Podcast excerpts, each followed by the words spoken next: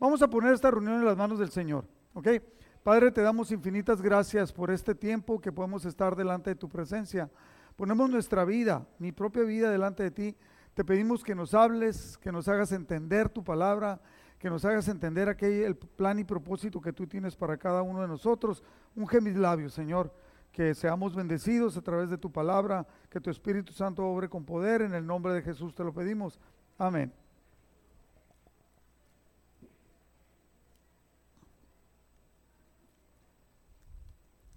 No, si me pones un canto no voy a cantar. La plática del día de hoy es algo que continuamente o algunas veces hemos hablado, pero yo siento que Dios quiere que reforcemos esto. Le puse a la plática haciendo un mayor esfuerzo. Yo creo que no hay nada más espectacular cuando vemos a unos atletas olímpicos luchando por el oro olímpico. Yo creo que casi todos hemos visto escenas y vemos el excelente esfuerzo. Ellos están más difícil porque solamente pueden alcanzar la cúspide de su mejor esfuerzo cada cuatro años. Porque si lo alcanzan a los tres años, en el cuarto año lo van a perder. Por eso tiene que ser coincidente, bien llevado, medido. Y el apóstol Pablo utiliza mucho esto y quiero leer 1 Corintios capítulo 9, versículo 24 de la nueva traducción viviente. Dice, ¿no se dan cuenta de que en una carrera todos corren? Pero solo una persona se lleva el premio. Así que corran para ganar. ¿Cómo se llama la plática del día de hoy? Haciendo un mayor esfuerzo. El apóstol Pablo a través de la palabra de Dios continuamente nos exhorta de que siempre hagamos un gran esfuerzo, un mejor esfuerzo. ¿Y qué es lo que hemos encontrado muchas veces en el cristianismo? Hemos escuchado lo contrario de diligencia, una especie como de conformismo, como de flojera, con que, con que haga esto, con eso tengo, Dios es bueno, Dios me va a perdonar, eh, no le hace que yo no crezca, yo, no le hace que yo no cumpla, entonces, y no hay tal cosa. La palabra de Dios nos exhorta que corramos de una manera especial como para ganar. Pablo usó varias referencias e ilustraciones para que entendiéramos la importancia de nuestra vida cristiana. Ahora, ¿Por qué Pablo usó mucho la carrera? Pablo usó mucho la carrera porque en esa área donde él expresaba, se jugaban desde, desde hace muchos años los juegos como si fueran los Juegos Olímpicos, pero había juegos helenísticos que eran, eh, ¿sabe lo que es helenístico? Son de que pertenecen a, Grecia, eh, a Troya, y entonces toda esa parte. Entonces, como la gente estaba muy involucrada en las competencias, Pablo utilizó esto como, como Jesús. Cuando Jesús habló, dijo, sabía que todos sabían que eran pescadores o, eran trabajadores del campo y les hablaba de la cosecha, les hablaba de la semilla para que pudieran entender. Entonces aquí el apóstol Pablo, inspirado por el Espíritu Santo, les está hablando, nos está hablando acerca de las competencias para que entendiéramos la importancia del esfuerzo en nuestra vida cristiana. Nos habla de que seamos diligentes. ¿Qué quiere decir diligentes? Lo hemos dicho varias veces. Dígame uno. ¿Cómo? Eh, diligentes. No, diligentes es que hagas las cosas, como he dicho yo, como de rápido y de buen modo, ¿no? Diligente. O sea, ¿tú has llegado a alguna casa? No quiero que te imagines nada o has llegado a un restaurante más bien, para no decir nada malo, y ves que hay mesas sucias, platos, platos arriba de las mesas y tú te quieres sentar y de repente pues hay dos o tres, pues no te da gusto sentarte aunque tu mesa esté limpia y la mesa de ahí enseguida tenga hasta moscas y todo. ¿Es por qué? Porque el que limpia, los que dan el servicio no son diligentes. O sea, tenemos que hacer las cosas rápido, atenderlo y de buen modo. Y luego también habla la palabra de que debemos de, debemos de entrenarnos. Para todo lo que hacemos debemos de entrenarnos. alguien me dijo una vez, oye pastor, yo veo que tú preparas pláticas y que, y que buscas y que puntos y que... Le dije, ¿tú crees que es casualidad? No es casualidad. ni es al Team Marín de Doping, güey. Te tienes que preparar, tienes que orar, tienes que buscar al Señor, tienes que preparar lo que estás, lo que estás, y luego tenemos lo que estás preparando. Tenemos que dedicarle tiempo a las cosas. Hay muchos de nosotros, yo conozco a muchos de ustedes, que creen que las cosas se van a dar en automático. En automático mi hijo va a ser bueno y va a ser educado. No es cierto. Tienes que dedicar, ahorita la computadora te lo va a robar. El teléfono inteligente te va a robar a tu hijo. Eh, los amigos te van a robar a tus hijos si tú no le dedicas tiempo. Y luego va la palabra dedicación. ¿Qué quiere decir la palabra dedicación? Por ejemplo, ustedes han, oído hablar del Canelo, del Canelo Álvarez o de eh, antes los campeones mexicanos de box, que son de los que más campeones tenemos. Eh, era gente totalmente dedicada entrenaban, no comían, tenían, no podían, no podían pasarse. O sea, ellos tenían un cuerpo, Julio César Chávez, por decir algo, tenía un cuerpo que tenía que pesar 70 kilos y lo hacían que pesara 56 kilos para poder pelear en ese peso. Entonces necesitaba dedicación, necesitaba no comer. Yo me hice, un día conocí a un boxeador que quería llegar lejos y me sentaba yo con él en la esquina a platicar con él. Y entonces yo agarraba una Coca-Cola y él decía, no, yo tengo que tomar agua. Y, entonces digo, bueno, pues vamos a dar unas papitas, no, una, naranja, no, un limón. Y él se chupaba un limón, era lo que tomaba. ¿Por qué? Porque él quería ser buen boxeador y quería ser campeón. Él venía de Sinaloa para acá. A final de cuentas no sé en qué quedó, pero eso. Y dedicamos de, dedicar, necesitamos dedicar energía Nuestros hijos, ¿cuánta energía nos chupan? Nos, absorben. Desde que nació eh, Amelia, pues yo veo a, Cintia cada vez más cargada, el, Neri. ¿Por qué? Porque necesitamos dedicar energía. Las cosas de Dios necesitan que nosotros le dediquemos energía también. Y una práctica constante de las cosas que nos estamos preparando y las que vamos a hacer. Tener visión. Visión es qué quiero lograr, a dónde quiero llegar. Yo he visto personas desde que empecé en el cristianismo que decían ellos, yo quiero servir al Señor. ¿Sí? Iban con el pastor y le decían, yo quiero servir al Señor. Y el pastor les decía, está bueno, pero nunca les miró ganas, no les miró qué querían hacer. Le decía yo el otro día, ah, cuando hablaba de buscar hombres fieles, Decía yo que cuando yo empecé, llegué a amistad, y, mi señora es testigo, inmediatamente yo sabía que la reunión empezaba a las nueve y yo llegaba a las ocho y media y me paraba ahí entre todos los que necesitaban, todos los encargados de ministerios, y yo andaba ahí, este, porque yo sabía que a alguien le iba a fallar a alguien o le iba a faltar. Y entonces decían, ¿tú qué estás haciendo? Nada, estoy esperando que alguien me pida algo. Necesitamos eh, un, un jugo de uva, necesitamos un jugo de naranja, necesitamos cuatro zapetas para los niños, vete aquí a la tienda y cómpralo. Y yo iba y lo hacía, pero había que estar allí. ¿Por qué? Porque yo tenía una visión de servir y de pertenecer. Ahora le dices a la gente, oye, necesitamos que vengan.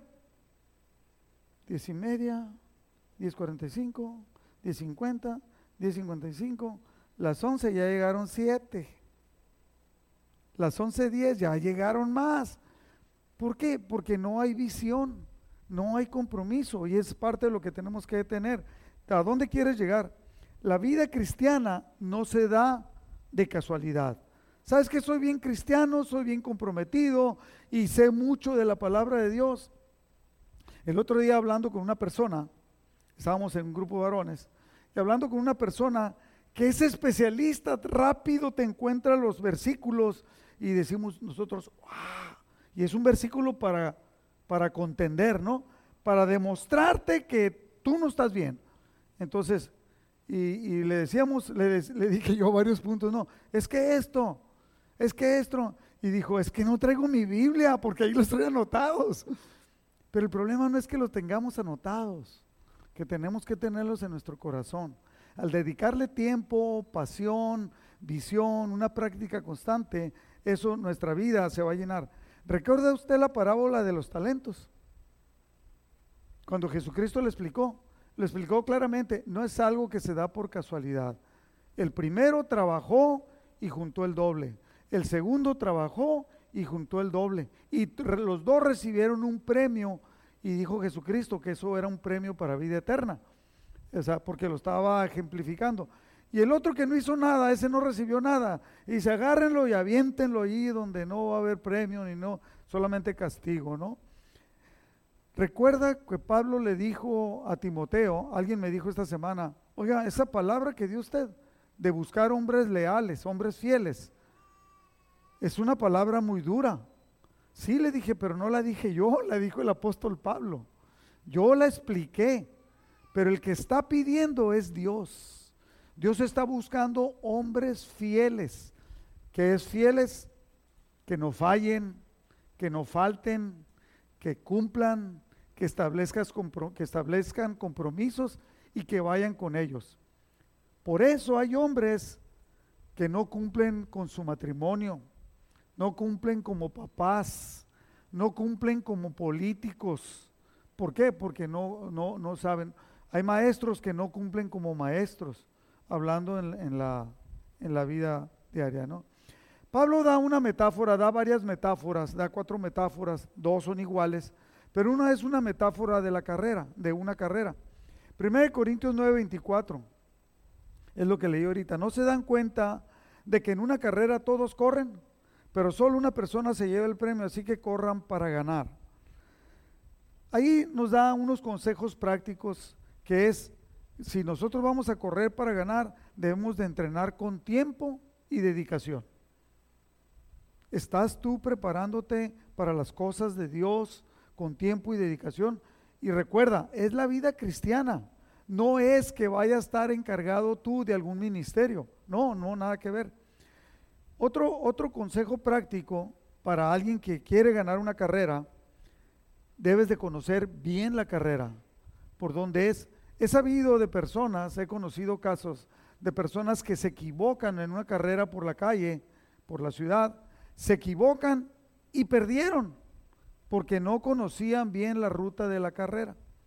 Ahora, he sabido también de otros, ¿se acuerda de aquel famoso eh, político mexicano la Bastida, porque salió en los periódicos, por eso me atrevo a decirlo, eh, priista de corazón, que fue a Londres a un, a un maratón que está haciendo hoy domingo. Mande. Era madrazo. ¿Quién me dijo que era la Bastida? Bueno, eran parientes. Ay, no sé. era madrazo. Qué bueno que tenemos políticos aquí. Entonces, él, él conocía también la carrera que hizo trampa y se fue por otro lado para llegar pronto y llegó más pronto que los demás. Ah, caray, pero lo, pero pues ya hay muchas cosas y lo agarraron. No, tú tienes que conocer bien la carrera. ¿Sabes por qué? Porque si sabes que no puedes, no te debes de meter. Entonces por eso es importante. Ahora, otro consejo cuando vas a correr una carrera, que es lo que está hablando el apóstol Pablo, es que tú debes desarrollar los músculos y las habilidades que necesitas. No es lo mismo alguien que corre 100 metros, alguien que corre un maratón o alguien que corre. ¿Sabe usted lo que hay una carrera en las Olimpiadas que se llama 1500 eh, metros steeple chase? Esa carrera es una carrera especial, que salen, corren en la pista del estadio, pero luego ponen unos, unas, em, unas vallas, unos obstáculos de madera grandes que ellos brincan, los pisan y hay una parte donde caen en agua y siguen corriendo, algunos alcanzan a brincar el agua. Entonces las habilidades para cada una de las carreras tienen que ser diferentes, tú, tienes que saber. Nosotros tenemos que saber, lo quiero equiparar todo con la vida cristiana, nosotros tenemos que saber en qué nos vamos a meter.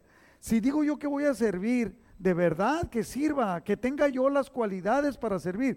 No que yo he visto personas que dicen voy a servir y un día están, otro día no están.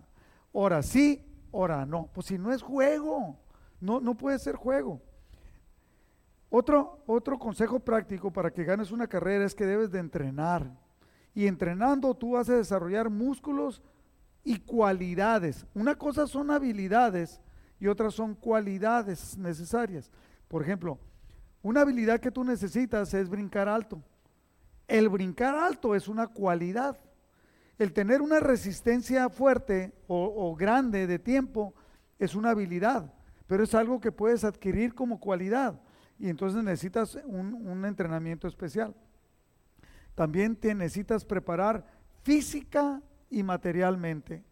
Por ejemplo, si vas a correr un maratón, tú tienes que estar bien alimentado, tienes que estar bien hidratado y además tienes que traer una buena una buena vestimenta para la carrera o la, o la actividad que vas a desarrollar. Y tienes que hacer un plan y llevarlo a cabo. Allí en esta parte, en estas partes, muchos cristianos fallan. Porque haz de cuenta que quieren tener un plan o quieren ser un plan. De quiero ser bien cristiano, pero que no se me cruce Daisy porque si no, no la saludo. Eh, que no se me cruce el Jerez porque ya lo traigo. y, entonces, espérate, si yo tengo que entregarme, tengo que aprender a perdonar, tengo que ver las cualidades, lo que tengo que hacer, tengo que ver, tengo que crecer, tengo que crecer en la palabra. Entonces, la meta como creyente para ganar esa carrera que dice el apóstol Pablo es que nosotros como creyentes nos estamos entrenando para la carrera de la vida. La vida es una carrera y llevarla no, no, no alocadamente. Ve allí, puse una foto. Esa foto son un grupo de jóvenes estudiando la Biblia. ¿Sí? Entonces nosotros nos entrenamos para la carrera de la vida, por lo tanto no debemos de ser fluctuantes.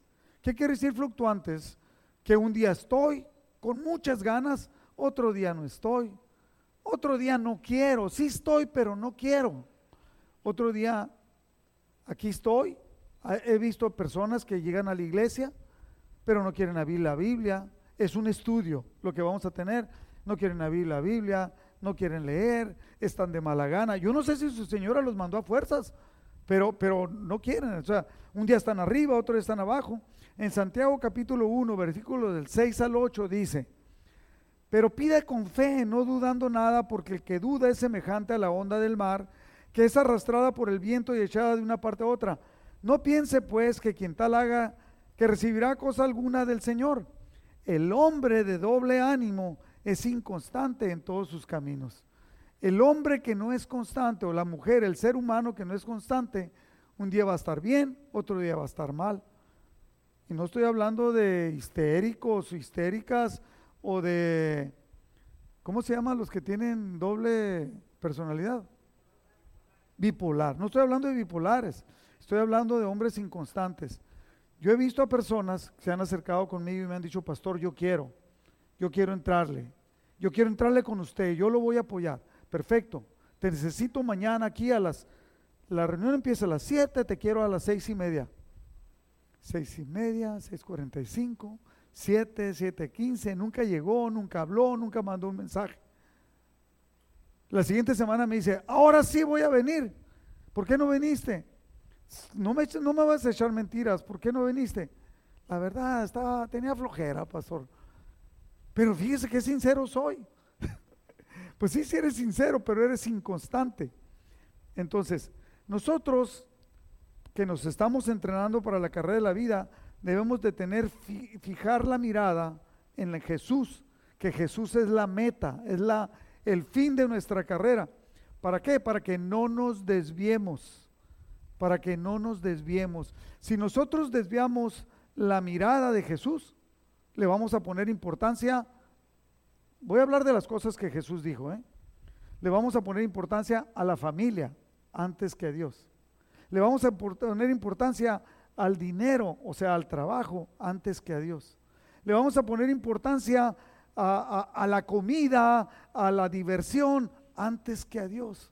Cuando Jesucristo dijo claramente, todo aquel que quiera ganar su vida, la va a perder. ¿De qué le sirve al hombre ganar toda su vida? Ganar la vida aquí, si va a perder su alma. Entonces, no nos debemos de desviar. Y, si no nos desviamos es para no aflojar el paso, para mantenernos constantes. Yo admiro a muchas personas en esta iglesia que son constantes, que le echan ganas, que veo que quieren crecer. Y, el otro día una persona habló conmigo y me dijo, pastor, yo quiero, yo quiero, este, y quiero mantenerme y quiero ese. sé que cometí errores en el pasado y sé que hubo cosas que no las voy a decir, ¿por qué? Pero quiero. Y desde ese día yo le he visto constante, con buen ánimo y sin aflojar el paso. Entonces, nosotros, para que nos estamos entrenando para la carrera de la vida, debemos mantener nuestro enfoque. ¿Cuál es mi enfoque? Si mi enfoque un día es hacerme rico y otro día es servirle al Señor y otro día es bendecir a las personas de la iglesia y otro día es darme gusto a mí mismo, mi enfoque está equivocado. Entonces, como el atleta, como, como el boxeador, se puede divertir, sí, pero su enfoque principal es la pelea de box. Por eso debe entrenar para llegar lo mejor preparado. ¿Se acuerda que tuvimos un campeón mundial aquí en el centro? Un gordito, Andy Reese. Le dieron la oportunidad porque el que iba a pelear no tuvo chance. Y le dieron la oportunidad. Dijeron, este gordito, mira, robalonches y todo. Pues, ¿qué? ¿Qué va a hacer? ¿Qué va a hacer, pobrecito? Y el cuate se preparó esos días bien y llegó y le pegó al otro. el otro no lo conocía y le pegó y quedó campeón. Le dieron la revancha. Fue un rotundo fracaso. Porque ya tenía dinero, mujeres, digo, así dice, ¿no? No me lo echa a mí la culpa. Este, diversiones, no entrenamiento. Todo el mundo le dijo, no va a llegar, este cuate lo van a acabar. ¿Por qué? Porque no está entrenando, no tiene, no tiene el enfoque, no tiene la mirada puesta en ser, eh, seguir siendo campeón. Y todos sabemos la historia, perdió. Y después otra pelea, ¿y qué le pasó a la otra pelea? Ganó, pero pues muchos dicen que no ganó, pero sí ganó, porque le levantaron la mano. Pero no es el mismo. Pero ahora parece que se está entendiendo y mantener nuestro enfoque. Ahora, ¿es válido que estemos equivocados? Sí, es válido, pero que recapacitemos. Si soy una persona que un día está constante y otro día no, que un día tengo el enfoque y otro día no, debemos, debemos de cambiar. Nosotros, si hacemos esto, eh, eh, llegar a la meta como creyentes, vamos a ganar un premio en el reino de Cristo. Y Cristo es el que lo ha prometido. La segunda metáfora también es una carrera. En, Biblia, el lenguaje sencillo, quiero usar el versículo. Filipenses 3:13 dice, hermanos, yo sé muy bien que todavía no he alcanzado la meta, pero he decidido no fijarme en lo que ya he recorrido, sino que ahora me concentro en lo que me falta por recorrer. Muchas personas se van fijando en lo que ya hicieron y dicen, sí, voy bien, mira, yo no estaba haciendo iglesia, ahora sí estoy bien, yo no sabía leer la Biblia, ya la sé leer, y está concentrado en lo que ha logrado en vez de concentrarte en lo que le falta, en lo que nos falta. Cada uno de nosotros. alguien me dijo algo allí que, porque yo comenté, y, entré a la oración y ahí lo comenté con, con, con Chuyín, y es un, un, versículo que lo uso muy seguido, que dice, para mí el vivir es Cristo. Y le dije a Fernando, Fernando, te voy a pedir que tú subas y nos lo expliques. Y dijo, no, no, chale, yo con que cante si quieres subo, pero no canto. No, mejor canta. Mm. Para mí, yo, dice que me estaba muriendo, ¿no? Pero para, para mí el vivir es Cristo, servirle a Cristo. Y si me muero, salgo ganando, ¿no? ¿Por qué? Porque el objetivo de todos nosotros, a final de cuentas, es partir con el Señor. Sí, me dijo mi hermana que está por allá, dijo, pero no en este viaje, pastor, no en este viaje. De acuerdo, pero bueno, pero si, si no nos vamos en este viaje, pues de perdida sirvámosle a Cristo, ¿no? O sea, porque si ni le servimos ni nos vamos, pues a lo mejor nos perdemos. Tengamos mucho cuidado. Y luego dice, he decidido no fijarme en lo que ya he recorrido, sino que ahora me concentro en lo que me falta por recorrer. ¿Qué tanto le falta a usted por recorrer?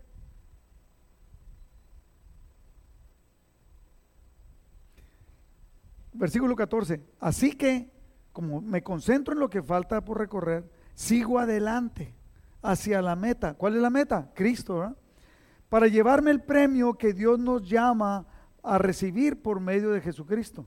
Si nosotros llegamos a la meta, si llegamos cumplidos, cabales, como Él espera, Él tiene un premio para nosotros a través de Jesucristo. Debemos concentrar todas las energías en ganar la carrera. Eso es algo que debemos de aprender. todas las energías. Y ese es el problema a veces en el cristianismo, que no concentramos las energías. Me he encontrado todos los tipos de excusas. Hermano, ¿por qué no viene? Hermana, ¿por qué no viene? Pastor, el COVID está tremendo, se está muriendo la gente. ¿Pero qué usted no la vi en la Costco? Sí. ¿Y en la Costco no hay COVID? ¿Y no la vi en la Walmart? Sí. ¿Y en la Walmart no hay COVID? No, pastor, pero está muy abierto. ¿Y no andaba usted en el Starbucks? Pues también. ¿Y en la RAS? Así se dice, no, RAS, qué bien lo digo ya, RAS. En la RAS. Y sí, dice, entonces falta concentrarse. Debemos concentrarnos en ganar, en poner la vista en donde debemos. Vivir la vida cristiana exige toda nuestra energía. Repita conmigo, toda nuestra energía. Servirle a Cristo necesita que entreguemos toda nuestra energía. Nosotros podemos, debemos podemos olvidar el pasado y cuando olvidamos el pasado empezamos a avanzar hacia la meta. Por eso en el libro de Hebreos dice, hey, teniendo tan gran nube en derredor, una nube de testigos donde habla de los héroes de la fe, profetas, pastores, sacerdotes, todo lo que ha habido, todos los que ha habido, dice, no nos vayamos a deslizar, despojémonos del peso y del pecado que nos asedia. Una cosa es el pecado, lo que tenemos nosotros que nos estorba, y otra es un peso. Ese peso nosotros lo dejamos ahí nosotros, y no es peso de kilos, ¿sí? No es peso de que tengo un sobrepeso, no, es algo que yo he dejado que puede ser flojera, que puede ser vicio, que puede ser la televisión, que puede ser eh, tantas cosas que pueden evitar que, que, te estorbe para el pasado. Yo recuerdo, yo he dicho que yo siempre he sido una persona muy motivada hacia, hacia, hacia él. Así se dice en la filosofía secular, motivado al logro, o sea, no al ogro, no, al logro de lograr cosas, al éxito, pues. ¿Se acuerdo cuando salieron las películas de Rocky? Yo me aventaba unos huevos crudos y con limón y me los tomaba y luego salía a correr igual que el Rocky, no ahí salía, pero corría y corría y corría por meses ah, eh, eh, queriendo y yo no era corredor, pero pero me motivaba. Pero para poder correr tenía que levantarme de madrugada, tenía que dejar la flojera y ya saber que cuando yo llegara de correr, mi mamá me estaba esperando con la escoba para barrer la calle. Ahí la, era en la calle Sonora, ¿no? que ahora se llama Independencia. Y había que barrer la calle yo tenía mi tarea y tenía que cumplirla. No había tal de que ya no alcanzo, voy a ir a hacer. No, no, no. Usted, si se va, ¿qué? nosotros tenemos que dejar la negligencia y ser propositivos.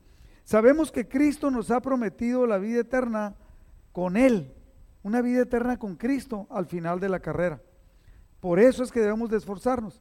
Eso nos debería de dar una diferente óptica de la vida. El saber que Cristo, o sea, ¿por qué hay tanta gente indolente? Está, no está, le echa ganas, no le echa ganas, porque no entiende el premio. Cuando, si entendieras el premio, eh, es alguien dice, es que todo va a ser igual. No, Jesucristo lo explicó varias veces. Cuando habló de los talentos, al que le dio 10, dijo, se te van a dar el doble. Y en el cielo, mucho más vas a estar a cargo de eso. Al de 5, el doble. Y mucho más que 10, que, que, que era el doble, en el cielo.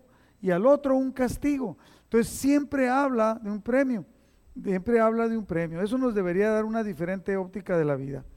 Y luego habla el, apóstol Pablo de la metáfora del entrenamiento.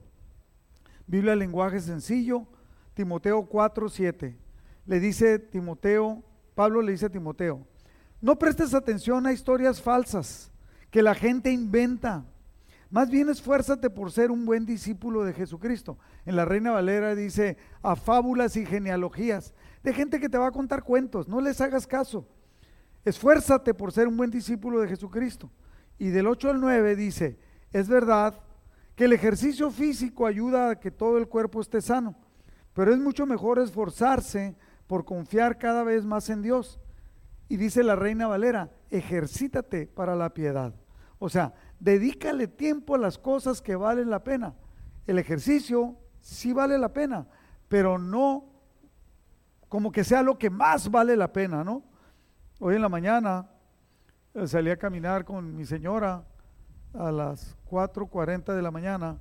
Salimos a caminar, caminamos una hora y ya para entrar a la casa te quitan los tenis. Y empecé a quitarme los tenis y le dije, ah, ah". a la otra sería bueno que hiciéramos algo de ejercicio. El ejercicio es bueno, pero lo que más beneficio va a traer a nuestra vida son las cosas de Dios, la piedad. Porque nos hace bien aquí en la tierra el ejercicio y también nos servirá cuando vivamos y también nos servirá la piedad. Dice, confiar cada vez más en Dios nos hace bien aquí en la tierra y también nos servirá cuando vivamos en el cielo. Esto es una verdad que podemos creer y debemos creer, ejercitarnos. Y hay personas, si sabes que hay personas que no entran a la oración porque van a ir a caminar o van a ir a los aeróbics. ¿Has visto? Yo he ido al gimnasio, pues como que voy de visita, ¿no? Pues, pues no, se ve el cuerpo que... Y este, los leotardos y las cosas que se ponen las mujeres, esa es, está cayendo en, en, puntos que no se pueden creer, ¿no? Así que tengan mucho cuidado, sobre todo los hombres. Versículo 10 de, primera, de Timoteo 4, 7. Eh, por eso nos esforzamos tanto, pues confiamos firmemente en Dios. Él vive para siempre y es el Salvador de todos, especialmente de los que confían en Él. Entonces nosotros debemos entrenarnos en las cosas de Dios, entrenarse para la sumisión a Dios, someternos a Dios, lo va a ayudar a crecer en la fe y en el carácter. ¿Sabe que a veces me he encontrado yo a personas y cuando yo estoy platicando con ellos, con las cosas que me dicen, yo lo que me estoy dando cuenta que lo que falta por desarrollar es la fe y el carácter. Por eso, pues no vine porque pues llegó una hermana. Y el otro domingo no vine porque llegó la otra hermana. Y el otro domingo, pues tampoco vine, pastor, porque llegó la otra hermana. Oye, hermana, pues ¿cuántas hermanas tiene? Siete, santo Dios. Déjeme anotarle de una vez las otras faltas. O sea, tenemos que crecer en el carácter y la fe. El otro día yo me enfermé aquí, un domingo. Usted me vio, varios me vieron. Algunos se asustaron. Y yo no me fui hasta que ya estuvo a punto de caer. Yo quería aguantarme todo. A mí no me van a andar moviendo de las cosas de Dios tan sencillamente. Yo sé que Satanás viene y te dice, a la rurru niño, a la rurru ya, mira qué bonita carne asada vamos a tener, quédate a la chiquitibuna, a la bim bomba, y tú te quedas cuando debería, vas a crecer o cuando Dios te va a dar una palabra que va a fortalecer tu carácter, que te va a permitir crecer. Es lo que está diciendo el apóstol Pablo, que debemos de mantener ese entrenamiento. En esta metáfora, así como nosotros hacemos ejercicios para mantenernos en buen estado físico, debemos hacer ejercicios espirituales para mantenernos en buen estado espiritual. Al crecer nuestra fe, seremos mejores cristianos y viviremos de acuerdo a la voluntad de Dios. Fíjese bien esto. Al crecer nuestra fe, verdaderamente crecer, vamos a ser mejores cristianos y viviremos de acuerdo a la voluntad de Dios, no a la voluntad de mi esposa o a la voluntad de mi esposo, sino a la voluntad de Dios. Ese tipo de vida cuando hacemos un ejercicio de ejercicios espirituales eh, para mantenernos en buen estado espiritual, ese tipo de vida va a atraer a otros a Cristo, van a querer ser como nosotros y va a traer beneficios en esta vida y a nosotros y en la que viene. O sea, vamos a tener algo que va a ser mejor. Yo sé que usted se preguntará, pastor, ¿cómo qué ejercicios espirituales? ¿Levantar la cazuela? el trapeador mojado. No, no, no, ejercicios espirituales. Obediencia. Yo sé que a algunos les va a pegar muy duro esto, ¿eh? y algunos no vinieron, pero la obediencia, el ayuno, la sujeción, el perdón, acostumbrarte, estar ejercitando el perdón. el tanto, no nomás el pedirlo, sino el darlo a aquellos que lo necesitan. La adoración. Cuando nos juntamos, la adoración, hay dos tipos de adoración. La adoración que yo tengo individual a Dios y la adoración cuando nos juntamos todos como congregación adorar al Señor. Eh, alguien dijo, pues mi carro siempre trae, alguien me decía, mi carro siempre trae el cassette del, del, Marcos Witt. Pues yo no dudo que el carro ya se hizo cristiano. Pero tú quién sabe, ¿no? Porque todavía, bueno, la oración, hay dos tipos de oración, la oración personal y la oración comunitaria. Cuando nos juntamos con otros, yo le exhorto, si usted tiene tiempo, pídanoslo, si usted no tiene, nosotros le podemos dar ahorita el link o se lo podemos mandar para que usted se conecte de lunes a viernes, de lunes a, de lunes a viernes, de las 6 de la mañana a las siete y media para estar orando unos por otros. Ahí ponemos las peticiones de oración, estudiamos un tiempo la palabra de Dios eh, y, y, creces. Usted pregúntele a las personas que han, que han entrado y hay un crecimiento espiritual.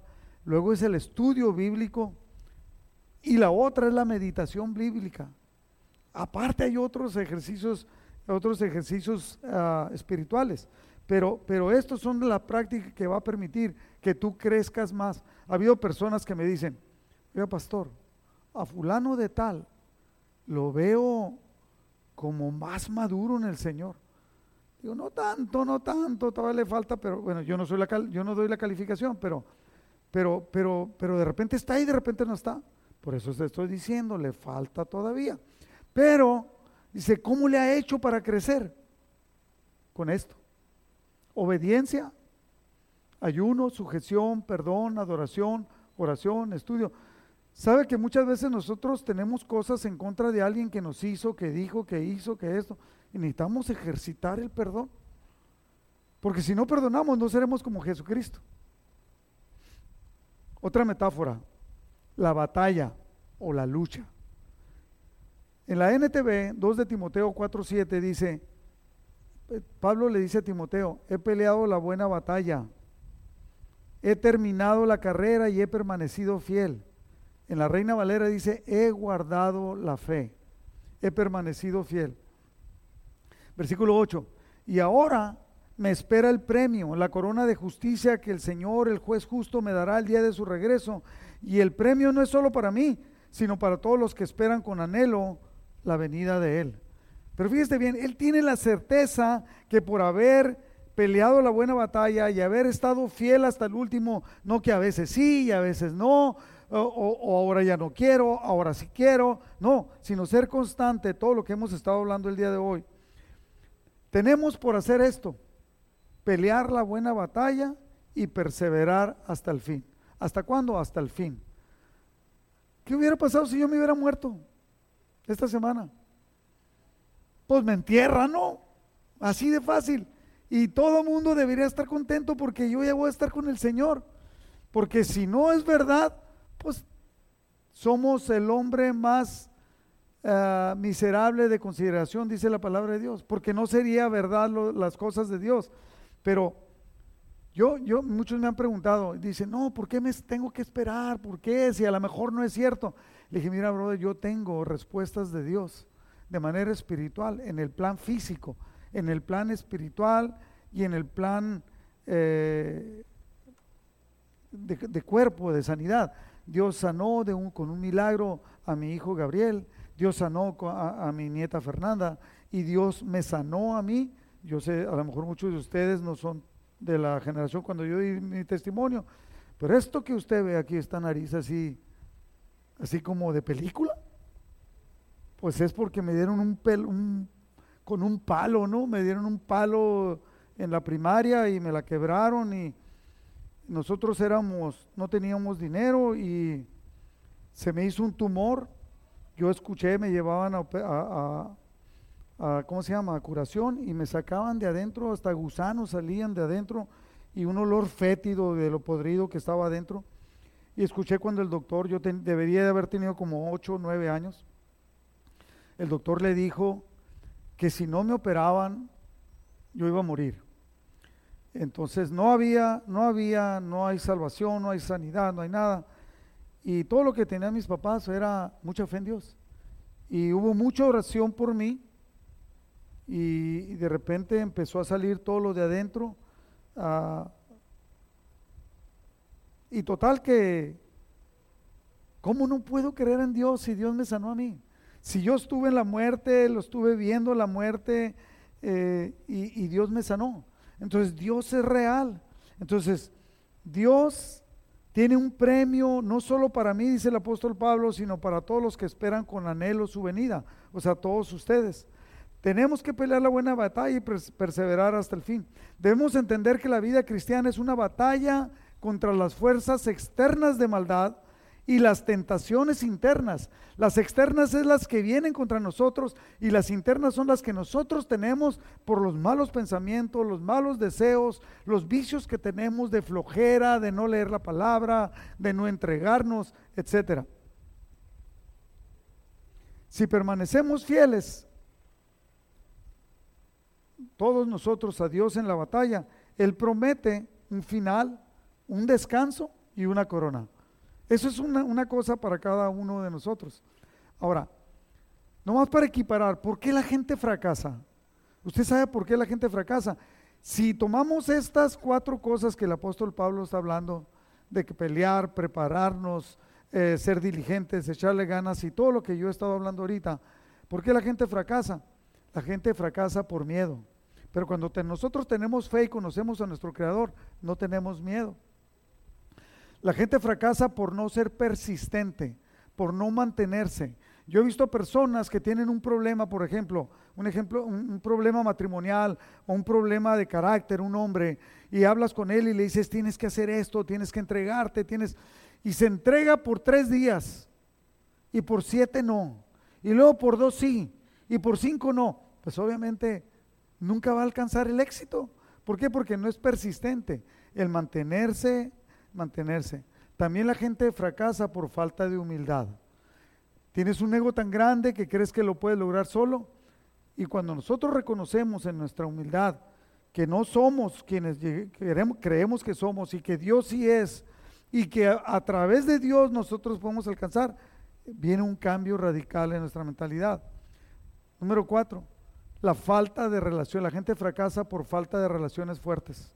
Nosotros estamos estableciendo como, como cristianos relaciones que hacen que seamos la iglesia como un, como un nido en el cual cuando hay una necesidad la gente te, te apoya, la gente te aporta, la gente ora por ti. O sea, ¿por qué me levantó Dios el viernes tan pronto?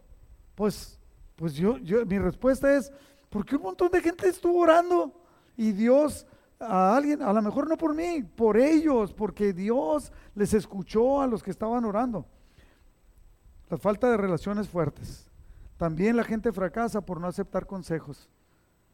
Yo soy quien soy, a mí nadie me hace caso, así me enseñó mi papá, así me enseñó mi mamá, así me dice mi señora, y pues total, no aceptas consejos y pues no puedes crecer.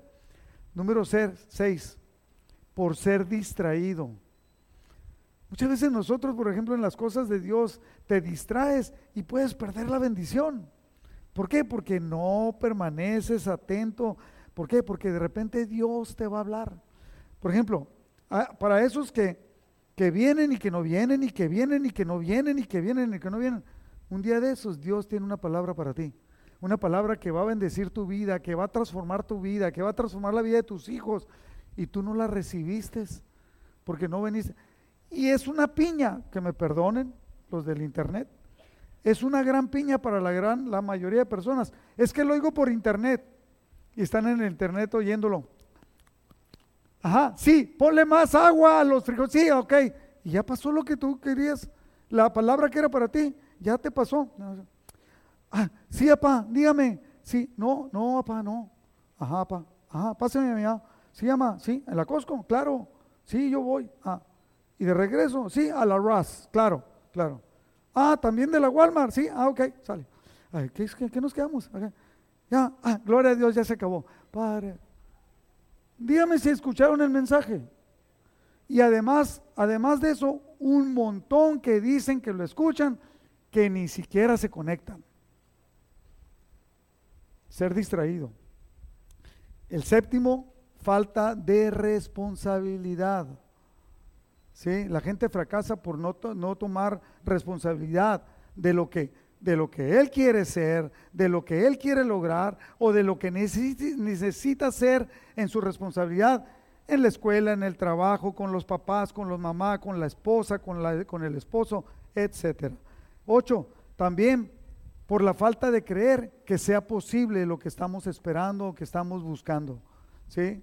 Dios ha prometido que va a estar con nosotros, pero tenemos que preguntarle a Él si es, si es posible o no.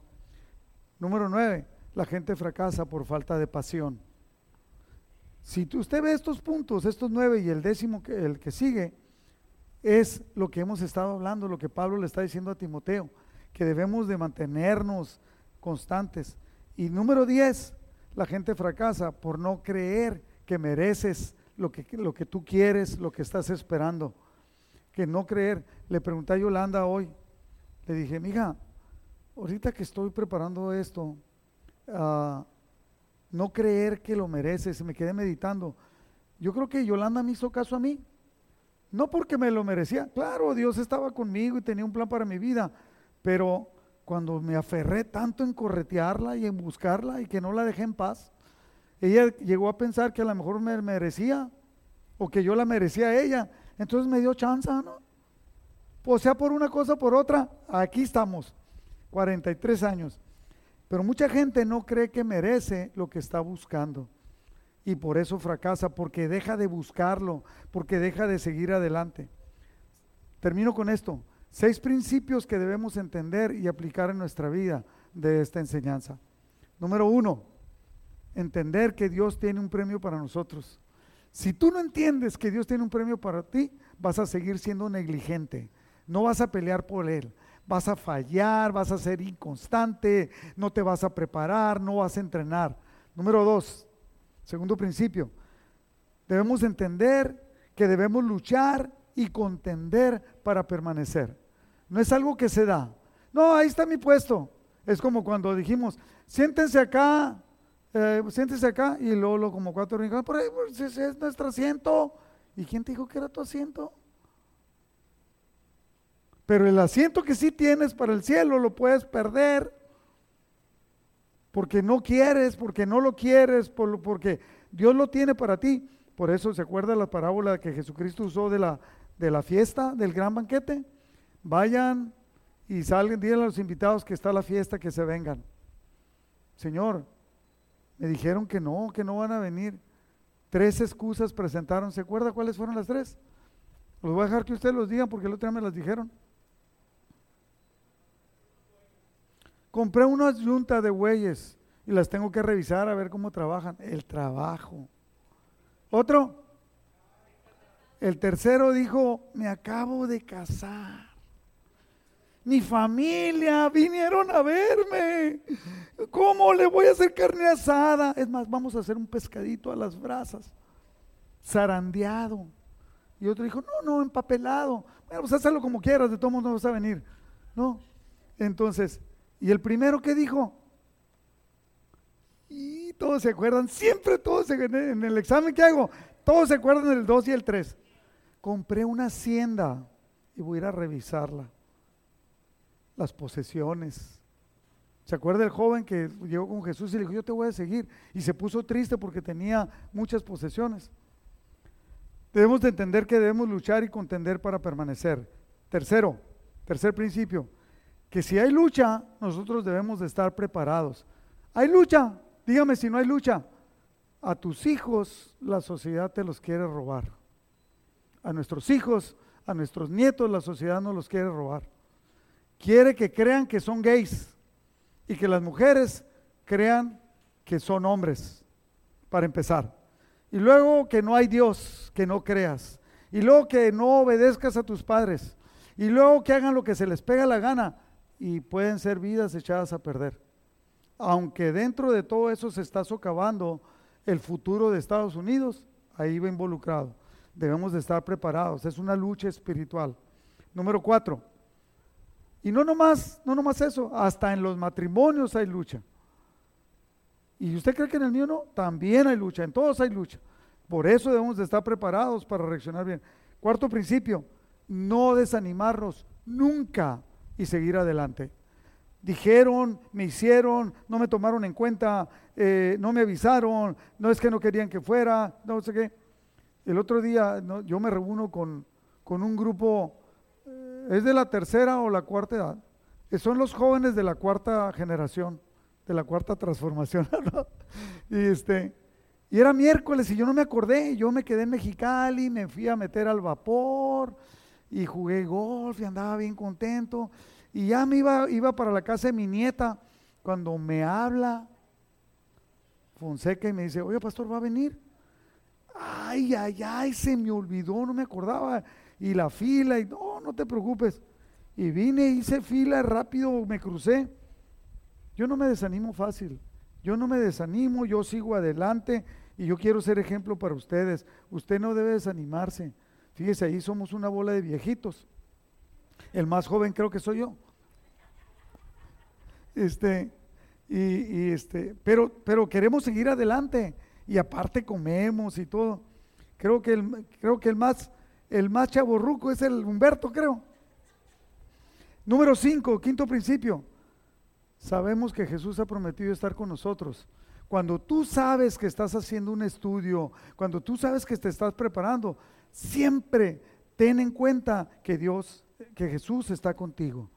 Cuando yo estoy en el lecho, que me puedo morir, que voy manejando, le digo yo, Señor, ayúdame, mira, siento que no llego, pero yo sé que tú estás conmigo, apóyame. Si me voy a morir, pues, pues ahí recíbeme rápido, ¿no? Pero, pero, pero, pues ahí te encargo, ¿no?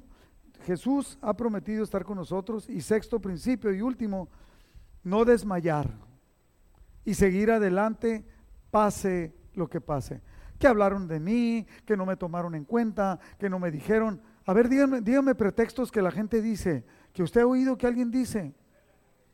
Me duele la cabeza. Ah, acá, se, como, miré, tengo que trabajar como los de la... miré como ocho pretextos allá arriba, así en las caras, así como cuando se ponen los en los fanis que se escribe, así los miré ahorita y aquí miré como cuatro aquí como siete y ahí como diez, pero nadie los quiere decir. Bueno, esos que usted sabe, el problema no son los demás. ¿Estamos de acuerdo? El problema no es el Señor. El problema somos nosotros. Que nuestra visión se vuelve borrosa, nos volvemos negligentes, nos volvemos indolentes, en vez de ser diligentes y, gente que persiste en las cosas del Señor y, para que podamos, ah, todo esto que vimos, que podamos utilizarlo para nuestra vida, para poder ser de bendición. Bendición, primeramente que nada, nuestra propia bendición. Segundo, bendecir totalmente a nuestra familia. Tercero, ser bendición a donde quiera que vayamos y en nuestra congregación. Incline su rostro. Padre, te damos infinitas gracias por tu presencia en medio de nosotros. Te pedimos que nos bendigas, que sigas con nosotros, Señor, que nos hagas entender. Si, si acaso hay alguno de nosotros que ha dejado de echarle ganas en el camino, en el crecimiento eh, contigo, Padre, que tú nos hables, que nos instruyas y que derrames gracia y paz y una energía especial en la vida de cada uno de nosotros para seguir adelante. Te lo pedimos en el nombre de Jesús. Amén.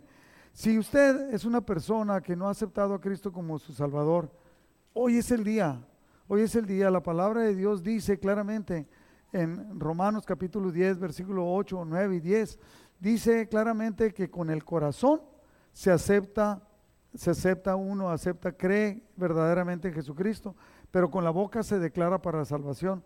Entonces, yo voy a hacer una oración, si usted es la primera vez que lo hace, repítalo conmigo y pídale a Cristo que venga a vivir a su corazón. Señor Jesús, te reconozco como mi Señor y mi Salvador. Te pido que vengas y habites en mi corazón, me lleves a vivir de una manera diferente, a entender todas estas verdades que acabo de escuchar, para poder vivir una vida de acuerdo que te agrade a ti. Padre, enséñame, capacítame, perdóname todo lo que he hecho, todos los pecados que he cometido, todo lo que me he equivocado, todas las malas decisiones te las entrego y permíteme que yo pueda cambiarlas y llegar a ser esa persona que, que te ama, que te busca y que es constante para bendecir la vida mía y la de los demás. En el nombre de Jesús te damos gracias. Si usted hizo esta oración, le aseguro, si usted la hizo de todo corazón, que su nombre ha quedado escrito en el libro de la vida. Den un aplauso al Señor.